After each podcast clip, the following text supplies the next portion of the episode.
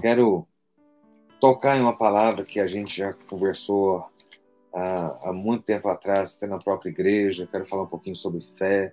E fé é o que a gente precisa nesse momento, né? Gilberto Gil cantava: andar com fé eu vou, porque a fé não costuma falhar. Mas eu vou dizer você, andar com fé a gente vai, porque a fé não falha nunca se a nossa fé está colocada em Deus. Essa é a diferença. Se a nossa fé está em Deus, ela não falha, porque o nosso Deus não falha jamais. Né? Então, queridos, eu quero convidar você a abrir a sua Bíblia em Romanos, no capítulo 4, no versículo 17. Romanos, capítulo 4, versículo 17. Fala sobre Abraão. E fala assim: Como está escrito, por pai de muitas nações é, te constituí, perante aquele no qual creu, o Deus que vivifica os mortos. E aí a parte que eu quero falar com você. E chama à existência as coisas que não existem. E chama à existência as coisas que não existem. Queridos, olha só. A gente vive pelo que a gente vê, não é? A gente vive pelo que os nossos olhos podem ver, o que as nossas mãos podem tocar. A gente vive dessa forma. Então, assim, o que a gente vê é o que nos dá segurança, o que nos dá certeza, né? É, existe uma máxima do direito que fala o seguinte: contra fatos não há argumentos, né? Um crime cometido a olho nu, na frente de todo mundo, com todo mundo vendo, não há argumentos. É o mais seguro, são situações, né? Se você, você é, é, é é, anda em determinados lugares e você sabe se você está seguro ou não, porque você está vendo aquilo ali. Então, ver, ele nos dá segurança. Ver, ele nos dá garantias né, que a gente não teria se estivesse no breu, se estivesse no escuro, se estivesse no, no, no com, com, total ausência de visibilidade. Né, deixa eu dizer, quantas vezes a gente ouve que o avião não pôde pousar porque ele estava sem teto, ou ele estava com baixa visibilidade, não tinha como pousar. Né? Então, assim, a gente precisa das nossas vistas, a gente precisa de ver, a gente precisa de, de realmente enxergar o que está acontecendo. Eu enxergo com óculos. Se eu tiro o óculos, eu não enxergo absolutamente nada. Mal eu enxergo meu rosto na tela. A gente precisa dos nossos olhos, a gente precisa da nossa vista. Pergunta aquele que perde a visão. Né? Pergunta o quão complexo é você não poder ver. Né? E isso vale não apenas para o nosso mundo físico, mas ele vale também para o nosso mundo emocional, para o nosso mundo espiritual, ele vale né, para aquilo que nos cerca. Né? E, e, a gente precisa, a gente precisa estar tá, tá tocando, tateando, tá certo naquilo que a gente está tá caminhando. Né? Mas a Bíblia fala que o justo, o meu justo, viverá pela fé. Essa frase, ela está em esse versículo, essa frase, né, desse versículo, ela está em mais de um texto, né? Ela, ela, é citada em alguns, alguns, alguns momentos na Bíblia, tanto no Velho quanto no Novo. O meu justo viverá pela fé. Né? Tem muita gente que fala que vive da fé. Não, não estou falando de viver da fé alheia, de viver explorando os outros. Isso é mau caratismo. Não é isso que estou falando. Eu estou falando daquela fé inerente a você, daquela fé, daquela segurança que você individualmente tem, você sente, você sabe, você experimenta. Né? Então, assim, é, é viver dessa fé. A, a, vida do crente ela é um tanto diferente da vida daquele que não tem relacionamento com Deus. Aquele que tem relacionamento com Deus, ele consegue viver da fé, ele consegue viver de fé em fé. Agora, aquele que não, ele vai viver apenas do que ele vê. E aquilo que a gente vê é a pior coisa do mundo, porque tira a esperança. É só olhar o que a gente está vivendo hoje. Olha só o que a gente está vivendo hoje. Por quanto, se você começa a olhar tudo ao seu redor, todas as informações, pega Brasília. Brasília está é, é, tá uma guerra política e jurídica, judicial, é o judiciário se metendo. É uma coisa muito estranha na minha cabeça, como leigo. Né? Há uma determinação da justiça que é responsabilidade dos governadores e prefeitos conduzirem as políticas de é, é, isolamento, de combate à pandemia. Né? Tiraram isso da mão do governo federal e botaram na mão dos estados. Beleza. Aí agora a justiça vem e está tirando dos estados e passando para a mão da justiça. Então a justiça pegou e falou assim: olha, a bola é sua. Aí depois pegou e falou assim: não, a bola é minha. Pegou de volta. A gente não entende nada do que está acontecendo. Né? Então, assim, é uma insegurança que a gente vive. Se a gente olha isso, ora um decreto, ora anula o decreto, ora tem uma decisão, ora anula a decisão, e abre, e fecha, e vira uma bagunça, a gente não tem informação, tem leite de UTI, não tem. E aí, como é que fica? Se você começa a olhar você vai ficar doido. Se você começa a olhar, abala a sua fé, atrapalha a sua paz, atrapalha a sua caminhada, você vai ficar preso só nisso aí. E aí eu estava fazendo exercício hoje com tudo, recebo alguns clipes, eu recebo dois clipes por dia de notícias e tudo mais, e aí eu vou, eu vou lendo e tal, e, e me atualizando. É, leio jornais, eu não estou quase vendo televisão, apesar de eu estar na televisão, de ser de uma emissora, eu praticamente não assisto. É, principalmente jornais. Mas eu estava hoje parado à tarde pensando, estava orando e estava me lembrando de uma coisa. Deus me falou, no dia 30 ou 31 de março, que Brasília seria uma cidade não abandonada.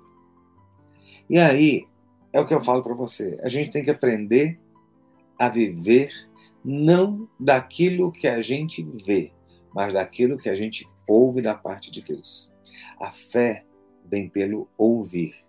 E ouvir a palavra de Deus. A fé vem pelo ouvir. Né?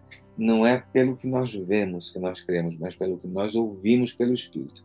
E que o Espírito de Deus me disse é: Brasília não será uma cidade abandonada. Né? Então, quando eu vejo todo esse caos, hoje meu coração tranquilizou. A bola desceu, abaixou, e eu falei assim: não, peraí, não importa o que a justiça diz, ou o que o governo diz, ou o que a imprensa, então, que é o inferno hoje diz, importa o que Deus me falou. E é isso que a gente tem que aprender. Viver de fé, viver pela fé, é parar de olhar e viver com os olhos e aprender a viver com os ouvidos. Né? É aprender a ampliar os ouvidos, a captação nossa daquilo que Deus fala né? A gente tem que aprender a caminhar com ouvidos de fé. Né? E isso faz diferença. Isso vai fazer diferença nesse momento que a gente está passando. Isso vai fazer diferença nesse momento trágico, crítico, difícil. E eu, quando eu falo essas coisas, as pessoas falam assim: está diminuindo a crise da pandemia. Eu sei da crise da pandemia, eu sei o que está acontecendo, eu sei da gravidade. Uma pessoa que morre com Covid, entubada, ela morre, ah, ela morre, é, é, é, é como se ela estivesse se afogando no seco. É uma morte horrível, sabe? É, é uma doença que as pessoas que, que perto de mim que eu conheço que pegaram, né, corpo debilitado, gente que eu conheço, eu sei de tudo isso, mas eu tenho que aprender a não andar com vista, eu tenho que aprender a andar com fé. Você acha que eu não tenho mais, mais, mais paranoia de vez em quando? Sabe, de, de tanto, tanto tempo eu tenho feito exame por ordem médica, para acompanhamento, eu estou no meu quinto, sexto exame já para fazer manutenção e, e controlando tudo isso. Né? Olha só, mas a gente tem que saber que é Deus, que é Deus, que é Deus. Já teve momentos que eu fiquei muito apavorado. Nossa, peguei, contaminei. Uma pessoa perto de mim estava doente, agora eu peguei também. Fica aquela loucura. Aí depois você começa a falar assim, mas peraí. Ainda que eu pegasse, eu sei que os meus dias estão contados em Deus. Eu tenho que lembrar aquilo que Deus falou comigo. Deus fala, meus queridos, Deus fala. Deus fala e eu preciso que você entenda que o nosso Deus continua falando, o nosso Deus continua sussurrando. O Espírito de Deus, ele não vem como um trombone na sua cabeça, muitas vezes não. Não é igual filme de Hollywood que aparece Deus, aquela voz falando. Não! Deus muitas vezes vai falar ali dentro, sabe? É dentro do seu espírito. Você vai, vai ter essa percepção na sua mente. Você vai, vai lá no fundo e você sabe. Você olha toda a situação, mas dentro de você algo diz o contrário. Sabe o que é, que é esse algo que está dizendo o contrário? É o Espírito Santo de Deus que está na sua vida, que fala e se move. O Espírito Santo de Deus se move em você, se move dentro de você, e é isso que a gente tem que aprender a ter, sabe? A gente não anda pelo que a gente vê, a gente tem que andar pelo que a gente ouve, e aquilo que a gente ouve da parte de Deus. São as promessas dele, são as palavras dele. Não importa, olha, se eu der ouvido a tudo que me falam, a minha fé afunda. Se eu der ouvido a tudo que eu recebo no WhatsApp, se eu der ouvido a tudo que eu leio, a tudo que eu ouço, eu, a minha fé afunda mas eu tenho que tirar os meus olhos de tudo isso e abrir os meus ouvidos para que eu possa ouvir do céu o que Deus realmente tem. Essa é a diferença. Sabe, certa feita eu preguei sobre isso, eu estava falando é, é, é, aquilo que eu vou falar de novo. Sabe, Deus, a Bíblia fala que ele chama a existência as coisas que não existem. É o que fala lá em Romanos. Deus traz, ele chama, ele traz a existência aquilo que não existe.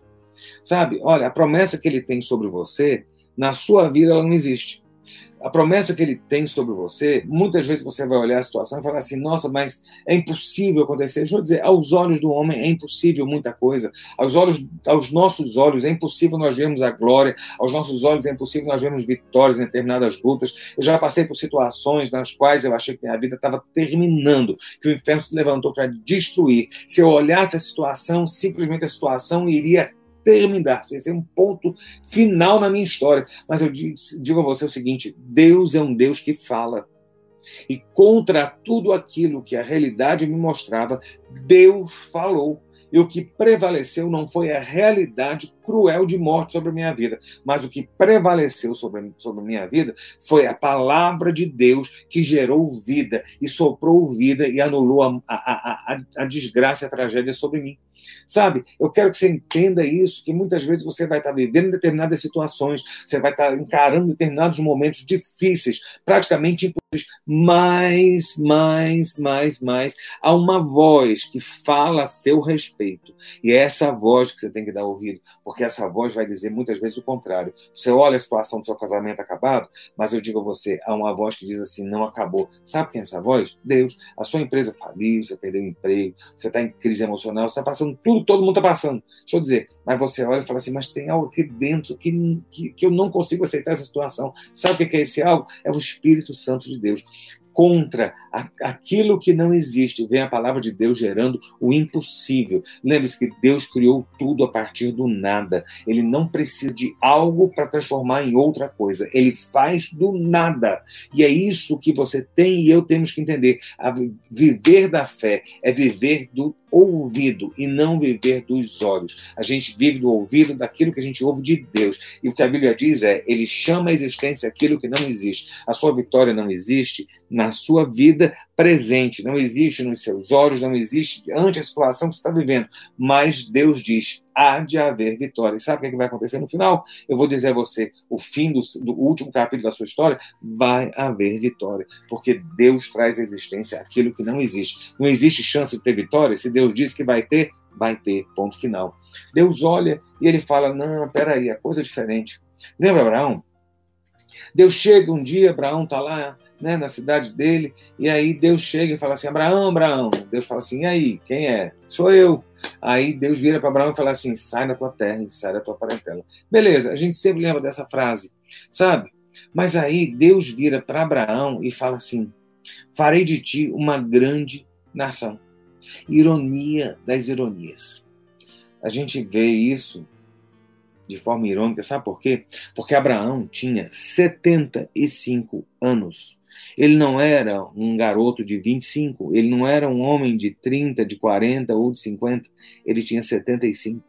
Abraão já já tinha encerrado, Abraão já estava aposentado, né? Tanto a vida dele é, é, conjugal com a esposa, tudo, tudo, tudo, acabou, entendeu? Assim, vida que segue, já estava rumando já para o final, para poder, né, assim, é, é, é, é, encerrar a caminhada. E Deus vira para ele e fala o seguinte: Olha, Abraão, eu vou fazer de você uma grande nação. Você imagina dizer para um homem velho que já não pode gerar filhos, que não tem filhos, e dizer: Eu vou te fazer uma grande nação? Sabe por quê? Porque Deus, Deus simplesmente chama a existência as coisas que não existem. Deus olhou para Abraão e falou assim: Você não tem um filho agora, mas eu estou te dando um filho. Eu vejo você como um pai, eu vejo você como alguém que vai gerar uma nação. Deus não se prende a nós nem às nossas situações. Deus não está preso na crise, entenda. Deus não está preso na crise nesse momento. Deus é Deus. E Deus vê, e Deus age, e Deus faz como Ele quer. A gente pode estar vendo de uma forma, Deus está vendo de outra, Deus está vendo lá na frente. E Deus vê e fala aquilo que Ele já sabe que vai ser. Né? Ele chama, Ele chama aquilo que não existe. Olha, Abraão, você não tem filho nenhum, mas você é pai de nações. Olha só, meu irmão, você pode não estar vendo nada. Você pode estar vendo aí decepção na sua vida. Você pode estar vendo aí a, a, a tragédia na sua vida. Mas eu vou dizer uma coisa a você. Deus olha e fala assim: você não é um derrotado, você é um vencedor. Você não é vítima da mão de ninguém, você é mais do que vencedor em Cristo Jesus. Deus não lhe vê como derrotado, Deus lhe vê como vencedor. Essa é a diferença. O que é que você tem que dar ouvido? Você tem que dar ouvido a quem? Ao que Satanás mostra? Você tem que dar ouvido ao que o inferno lhe mostra? Você tem que dar ouvido ao que a situação está mostrando? Ou você tem que dar ouvido àquilo que você recebe da parte de Deus? A Bíblia fala: as minhas ovelhas conhecem a voz do pastor. Né? Você tem conhecido a voz do seu pastor lá de cima? Ele tem dito para você aquilo que você há de ser? Deus não quer que você regrida. Deus quer que você prossiga e prossiga de vitória em vitória. Sabe? Deus, quando olha para Abraão, fala: Olha, farei de ti uma grande nação, Abraão, um velho impotente e que não tinha nem filho. Ou seja, você tem uma grande nação como? Aí mais na frente, Deus ainda é pior. Deus vira e fala assim: Olha, eu, eu vejo, Abraão, na sua vida, eu até notei aqui: nações, reis sucederão de você, gerações, as suas gerações serão abençoadas e a sua descendência será abençoada. Abraão não tinha ninguém, só tinha ele e Sara. Mas Deus já estava vendo reis saindo de Abraão, Deus já estava vendo nações saindo de Abraão, Deus já estava vendo gerações abençoadas, Deus já estava vendo a descendência de Abraão abençoada. E sabe o que é que. Olha, Abraão, daquele jeito, velho e impotente. Deus vira para Abraão e fala assim: Te farei fecundo extraordinariamente. Olha só, Aí você fala assim: nossa, ele foi fecundo extraordinariamente. Quantos filhos, milhares de filhos Abraão teve? Um. Bastou na mão de Deus um para Deus levantar reis, nações, descendência abençoada, gerações abençoadas, porque Deus, é, a forma de Deus agir não é a nossa. E é por isso que eu estou vendo essa noite aqui dizer o seguinte: olha, saiba do seguinte: a gente pode estar vivendo uma situação de prisão, de paralisia, de inércia, de crise. Você olha, a benção não vem, a benção não vem, você olha, a vitória não chega, não tem chance de chegar, né? Mas eu digo a você, olha, se Deus definiu que o seu casamento vai ser restaurado, o seu ex-marido pode estar casado com outra, que Deus vai trazer ele de volta para dentro da sua casa. Sabe, se se você está vivendo uma situação de crise emocional e a sua mente está um turbilhão, sabe? Mas Deus disse que você vai ter a mente de Cristo, e a mente de Cristo está na sua vida, todo o caos que está, toda a angústia e a ansiedade exacerbada que tá, você está vivendo, vai ser trocada pela mente de Cristo. Deus chama a existência aquilo que não existe. Se você não tem a mente de Cristo, ele está dizendo, você vai ter. Se a sua, se o seu casamento é para ser bênção, mas você está vendo vitória, vai ser bênção porque Deus está chamando a existência aquilo que não existe. É isso que eu quero que você entenda. Está entendendo? Está dando para acompanhar o que eu estou falando? Sabe? Então Deus pega Abraão e fala isso, fala assim, olha, eu vou te fazer extremamente fecundo e dá um filho a Abraão. Aquele filho, ele fez uma revolução que chegou até a mim, você sabe como? Porque Jesus é descendente de Abraão, né? Ele é judeu. Então, assim, a salvação veio dos judeus, né, descendentes de Abraão. Ou seja, nós, as nossas famílias, foram abençoadas na vida de Abraão. Sabe por quê? Porque Deus tira e faz e chama daquilo que não existe. Não havia nada, mas pela palavra Deus fez. Se a gente vê a crise, a gente afunda. A gente tem que ouvir aquilo que Deus fala. Viu?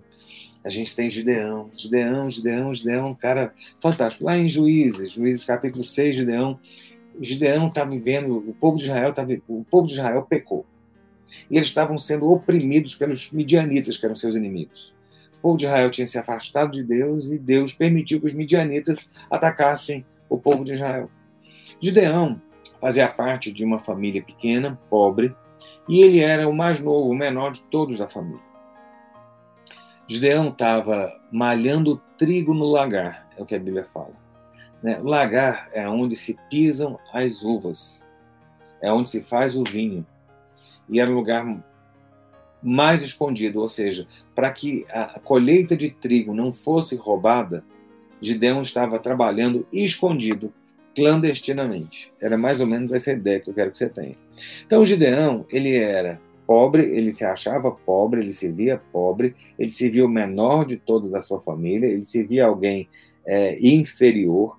Essa é a forma como se via. Eu pergunto, quantas vezes a gente se sente assim também? Quantas vezes os nossos inimigos nos fazem nos sentirmos assim, sabe? Menores, inferiores, incapazes, impotentes.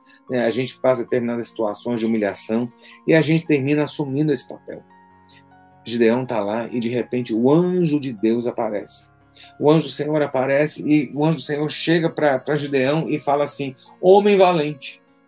Gideão sabe que não é, mas Deus estava chamando à existência aquilo que não existia. Gideão podia ser o fracote da história, mas Deus chama o fraco para confundir o forte. Deus chama o simples para confundir o sábio.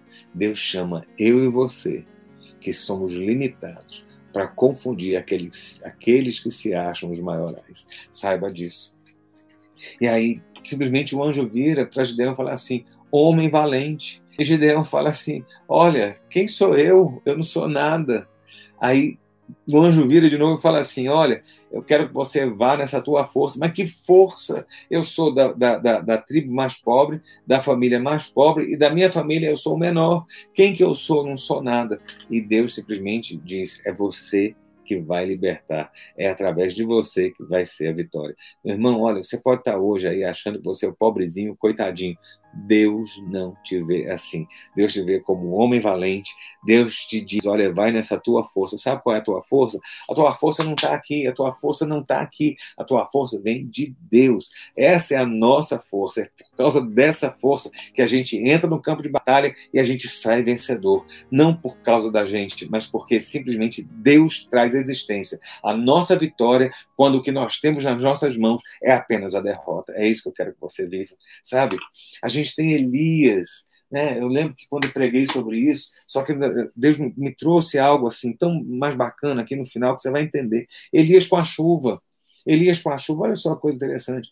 Elias tem lá o, o embate né, com Baal, com os profetas de Baal, tá Acabe, o rei Acabe lá. Elias, três anos antes, tinha decretado que haveria seca, e os céus se fecharam, o povo estava morrendo de fome, morrendo de sede, os animais morrendo.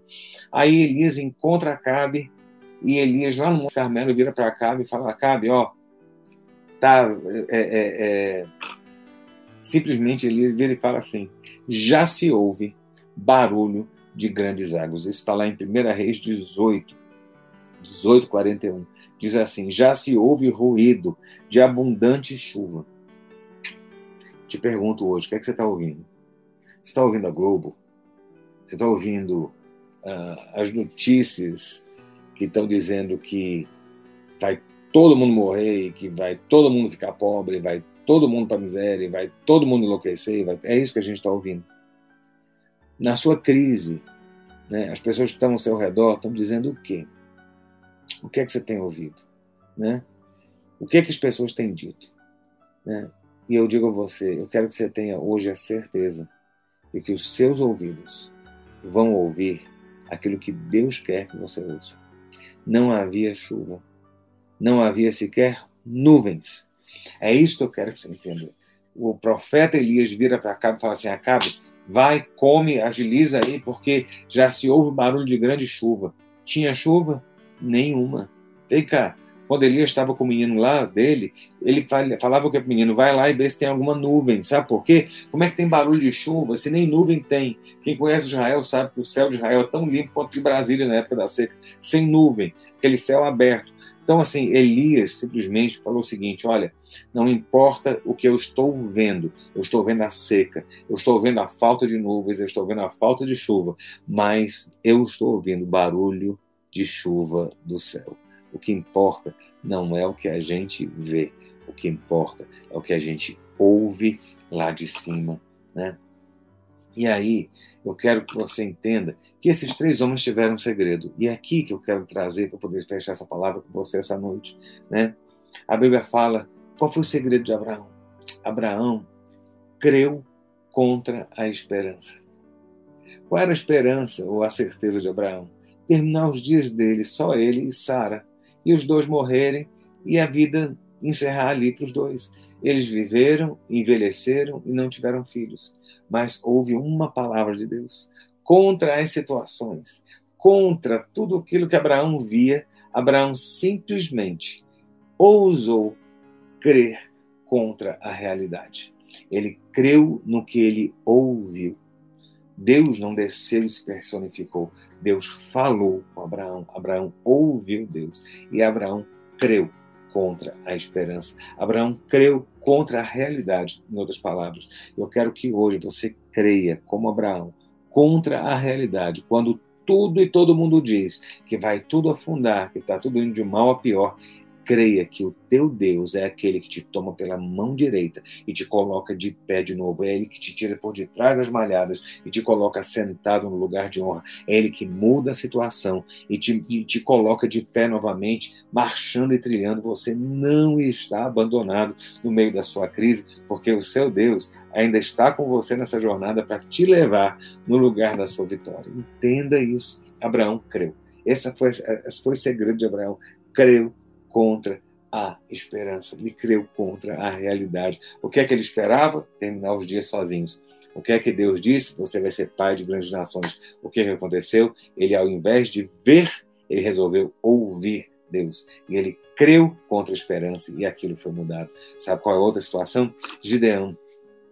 Gideão Deus vira e fala assim: vai nessa tua força. Deus, ah, mas eu não tenho força. Vai lá, vai, você é homem valente. Ah, eu não sou homem valente. Aí Deus vira e fala assim: olha, eu estou contigo. Está lá em Juízes 6,16. E você ferirá os midianitas. Queridos, sabe qual foi o segredo de Gideão? O segredo de Gideão foi dar ouvido ao que o anjo falou. Gideão sabia que era fraco, Gideão sabia que não tinha força, Gideão sabia que não poderia. Mas Gideão tinha a palavra de Deus que disse: Eu, Deus, estou contigo e você vai ferir os midianitas. E assim, sabe o que aconteceu? Ele feriu os midianitas. Eu quero que você entenda hoje, nessa noite, que o teu Deus diz para você que você é homem valente, mulher valente, mulher de valor, guerreira do Senhor, guerreiro do Senhor. Você não está só. E Deus diz: Eu estou contigo. Você vencerá no campo de batalha. A palavra que valeu para Gideão, ela hoje eu transfiro para a sua vida em nome de Jesus. E sabe, Elias, qual foi o segredo da vitória de Elias? A gente vê, né? Eu vejo uma pequena nuvem do tamanho da mão de um homem, mas este é o sinal que a tua chuva vai descer. A gente só sabe essa parte. Gideão, é, é, é Elias, vira para Acabe e fala: Acabe, prepara aí, porque eu estou ouvindo barulho de muita chuva. Tinha barulho? Tinha chuva? Idem. É, é, Elias simplesmente estava crendo naquilo que Deus estava falando nele, para ele. Elias, ele não estava vendo, porque se ele olhasse para as nuvens, não tinha nuvens. Se ele olhasse para o céu, teria seca. Se ele olhasse para a terra, teria deserto. Ele simplesmente disse: Eu estou ouvindo um barulho. E esse barulho só pode ser barulho de, de, de chuva chegando. Mas sabe qual foi o segredo de Elias? Enquanto Acabe foi lá comer e se preparar para poder ir embora, a Bíblia fala que Elias subiu para o cume do Carmelo, do Monte Carmelo, foi lá no pontinho, lá no topo do Carmelo. Ele com seu secretário, com seu assistente. E a Bíblia fala que ele, encurvado, meteu o rosto entre os joelhos, até a chuva chegar. Sabe qual foi o segredo da vitória de Elias?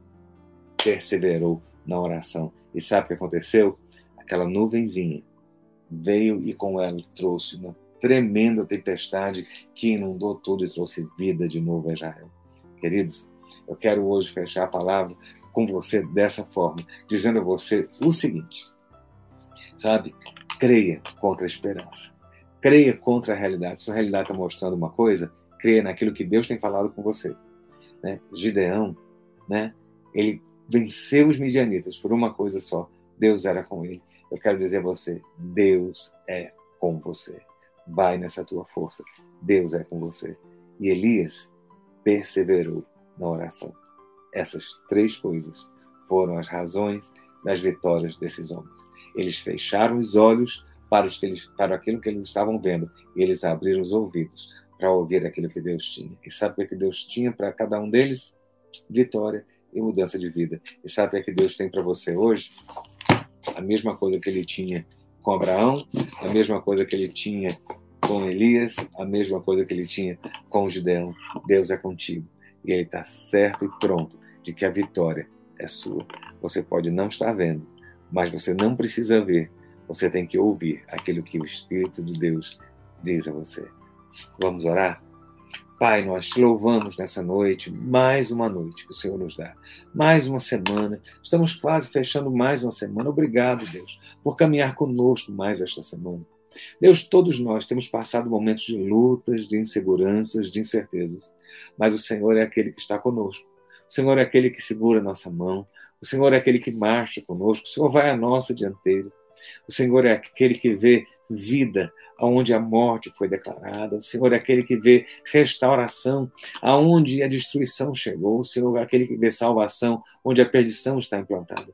E nós queremos, ó Deus, deixar de olhar para as situações e aprender a abrir os nossos ouvidos para ouvir a tua voz. O Senhor é aquele que chama a existência aquilo que não existe. Eu quero pedir ao Senhor que chame a existência vida, saúde naqueles que estão enfermos, restauração naqueles que estão quebrados. Ó Deus, conserto naqueles que estão destruídos.